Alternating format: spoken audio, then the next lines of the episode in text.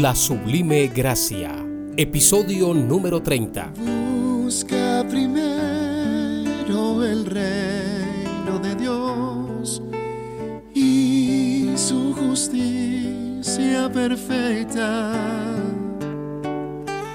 Y lo demás añadido será.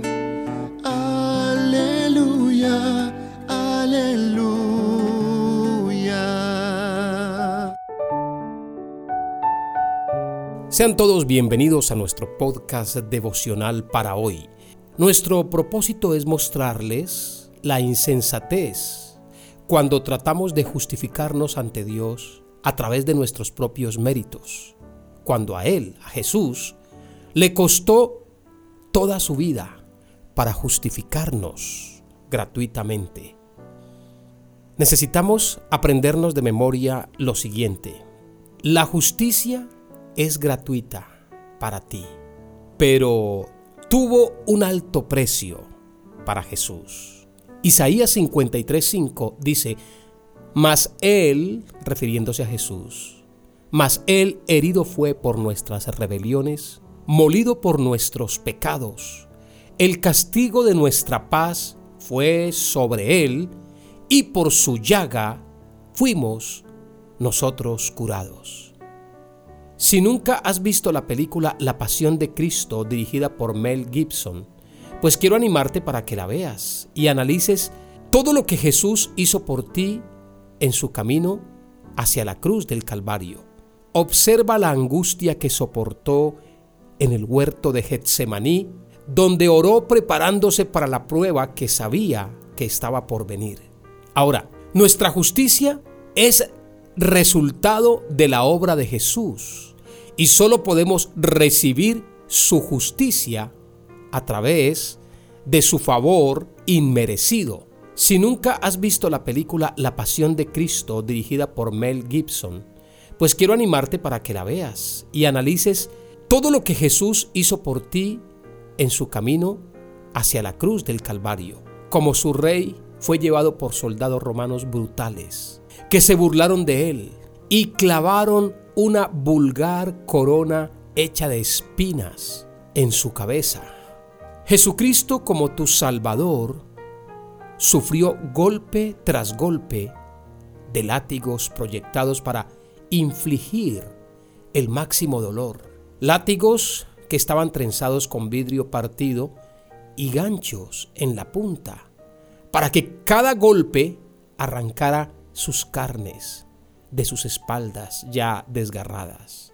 En una escena, Jesús cayó debido a los golpes, y al verla grité en mi corazón deseando que Él quedara caído, para que sus atormentadores, sus verdugos, aplacaran el cruel ataque contra la humanidad de Jesús. Pero Él no se quedó caído. Teniéndote a ti y a mí en mente, Él se agarró al poste y se arrastró hasta levantarse para recibir toda la medida de su flagelo, sabiendo que es por su llaga que nosotros somos sanados.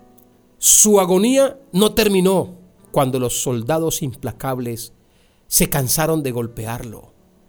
Aquellos hombres colocaron una cruz pesada sobre sus espaldas, espaldas que estaban completamente ensangrentadas, obligándolo a cargar ese madero hasta el Gólgota.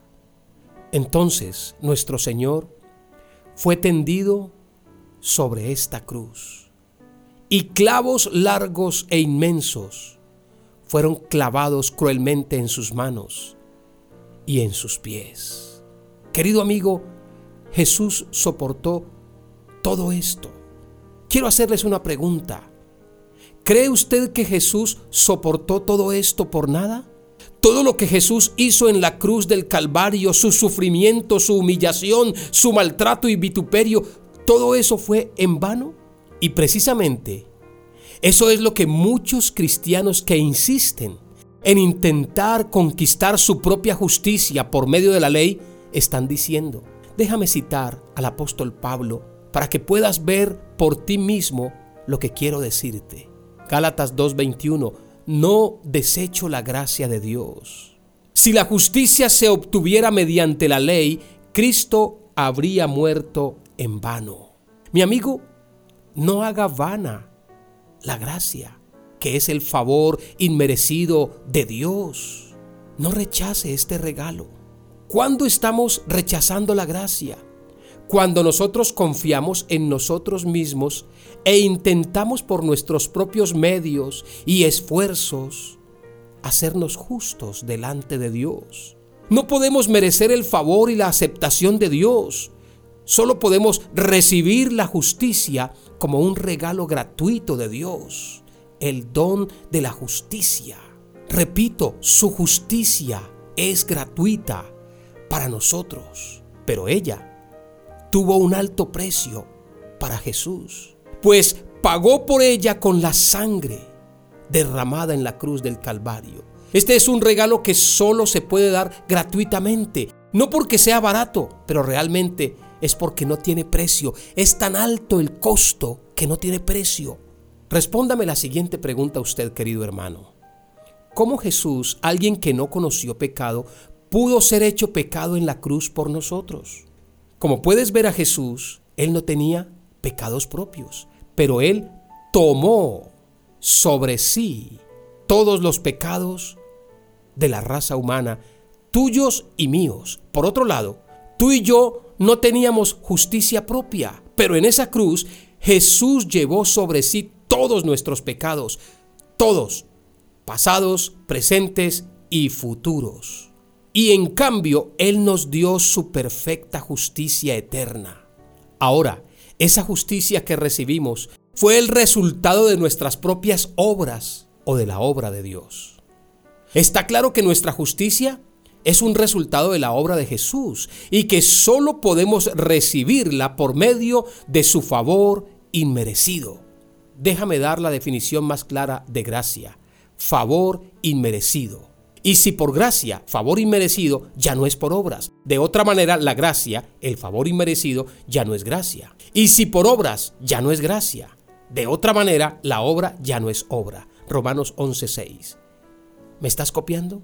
No hay un camino intermedio. O tú eres justo por el favor inmerecido de Dios o estás tratando de merecer la justicia con tus propias obras. O estás dependiendo de Jesús o estás dependiendo de ti mismo. Ahí queda esa pregunta. Como Jesús pagó un precio tan alto para que tengas su justicia, tú puedes abandonar tus propios esfuerzos para ser justo a los ojos de Dios y merecer su favor. A partir de hoy te invito, mírate como la justicia de Dios en Cristo Jesús y espera que las bendiciones de los justos se manifiesten en tu vida. Oremos.